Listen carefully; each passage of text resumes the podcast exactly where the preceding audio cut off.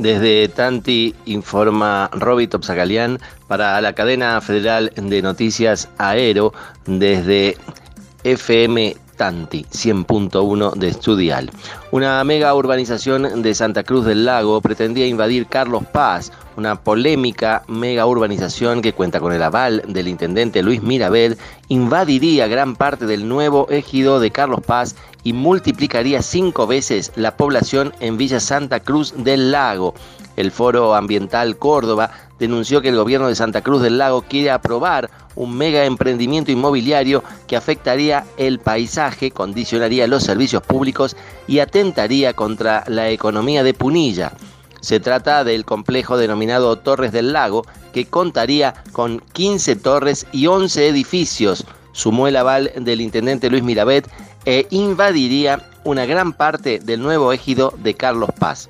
El complejo se extendería en las márgenes oeste del lago San Roque, a dos kilómetros al norte de la desembocadura del arroyo Los Chorrillos, al este del río Cosquín y cerca de Bahía Los Mimbres, y paradójicamente sería desarrollado por el Fideicomiso Altos de Carlos Paz y ejecutado por Sinerjo.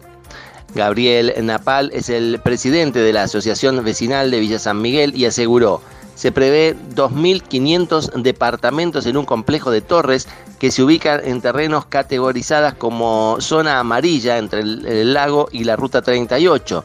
Todo este sector es zona gris y no pertenece a ningún ejido existente. Sin embargo, es una zona que sería incorporada al ejido de Carlos Paz. Esto no salió por ley, pero los planos han sido aprobados y por eso estamos reclamando que frenen el proyecto.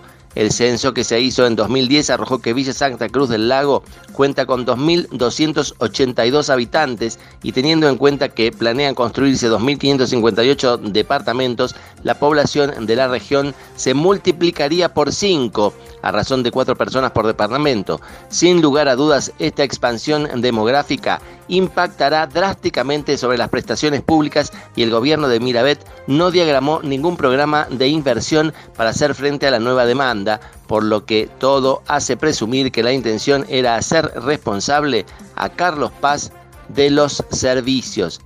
Hasta aquí informó Robito Psacalian para la cadena federal de noticias Aero.